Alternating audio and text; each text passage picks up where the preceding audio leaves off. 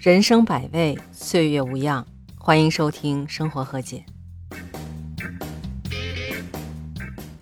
Hello Hello，欢迎来到《生活和解》，盒子在北京向你问好。昨天晚上我看新闻，被一条消息刷屏了，说的是泸定地震失联十七天的水电站员工甘雨终于被找着了。不知道您怎么想的？看到这个新闻，第一反应就是这个甘雨是谁呀？这件事还要从九月五号发生的四川泸定地震说起。甘雨其实是四川泸定湾东水电站的一个普通员工，二十八岁，一个年轻人。地震发生的时候，他其实是放弃了自己的逃生机会，返回水电站去救人。但是因为甘雨是一个高度近视，在救援的过程中，他把眼镜搞丢了，看不清楚，所以就错过了最佳的逃生机会。那在这个过程中呢，他就遇见了水电站另外一个员工，叫罗勇。这个罗勇呢，是这个水电站负责开关水闸的一个工作人员。在地震发生的时候，罗勇就发现水坝的水位特别的高，然后他就判断有可能是厂房的机组因为地震啊停机了。如果再持续这样下去的话，有可能下游的村庄就会被淹。所以当时他也放弃了逃生的机会，爬上了十米高的大坝开闸泄洪。他们俩遇到一起以后，发现水电站的发电机还在运转，所以他们俩把电闸关闭之后，在废墟里睡了一晚才逃离。因为已经错过了最佳的逃生时机嘛，所以他们就在废墟里找有没有吃的，有没有水。最后，他们只找到了一瓶矿泉水，其他什么都没有，就开始了他们长达两天的野外生存。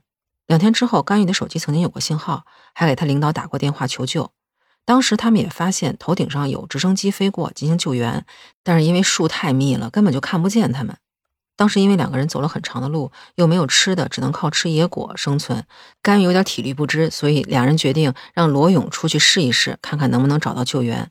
之后呢，罗勇是找到了一片空地，然后多次生火，希望直升机能够看到白烟来救援他。结果最后他这个方法终于还是成功了，直升机看到了这个白烟，然后就把他救了起来。但是等他们回去再找甘雨的时候，就找不到了。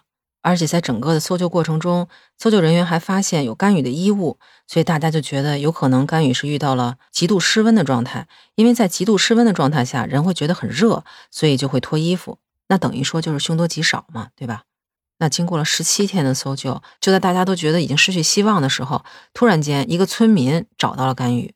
这个好心的村民叫倪太高，五十八岁，之前他当过民兵连长。那也是因为地震，他们家的房子没法住了，所以他就在山下租房子住。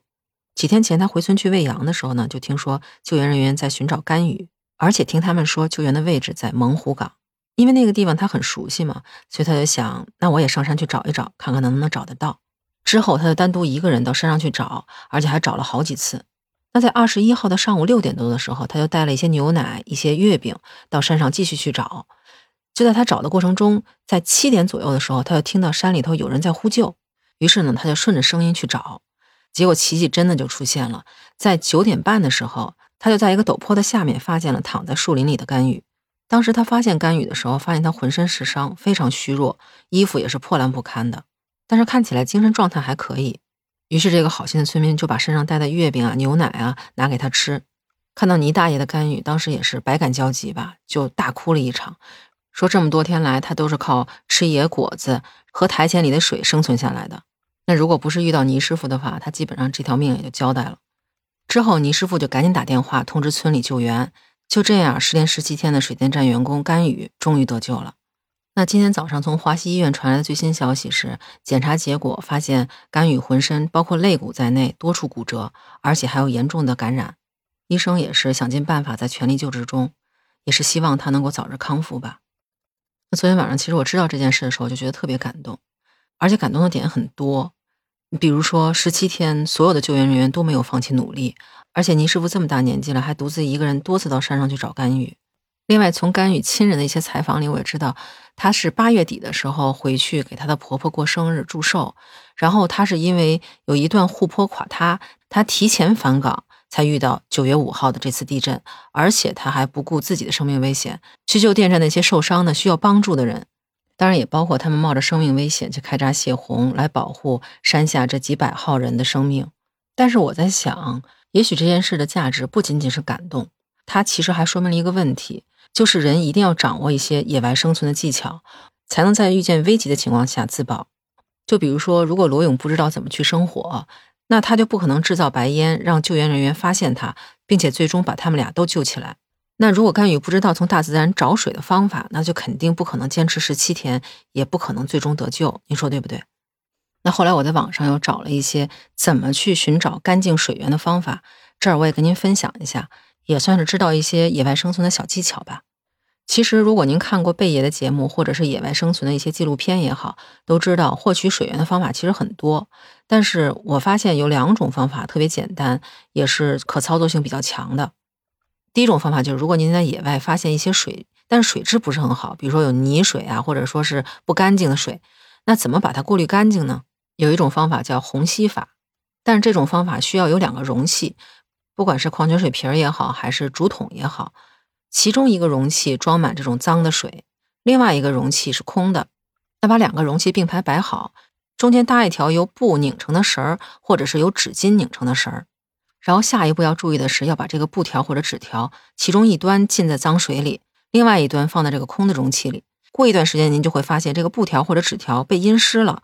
而且水会顺着它逐渐滴到另外一个空置的杯子里去，那滴到这个杯子里去的水就变成清澈的水了。另外一种方法就是在你根本找不着水源的情况下，怎么去接水呢？其实这种方法我在原来很早期的一个连续剧里看到过，就是拿一个塑料布把植物整个罩住，然后要密封好。这样的话，植物在光合作用的情况下会产生水蒸气。这些水蒸气会在塑料布的内表面形成水滴，这些水滴逐渐流下来，咱们把这些水滴收集起来，就是可以饮用的蒸馏水了。当然，野外生存绝不仅仅是收集水这么简单，还需要了解很多，比如说怎么生火啦，怎么驱赶野兽啦，怎么避免毒蛇毒虫的叮咬啦，这些很多的方面。所谓的居安思危吧，我觉得大家可以平时多了解一些。当然，希望大家都用不到，但是在遇到特殊的情况时，也能保自己一命。您说是不是？不知道您对干预获救这件事有什么看法，或者您有没有特别实用的野外生存技巧？咱们可以在评论区接着聊。如果您喜欢我的节目，也欢迎订阅评价。那咱们接着聊这么多，下期见，拜拜。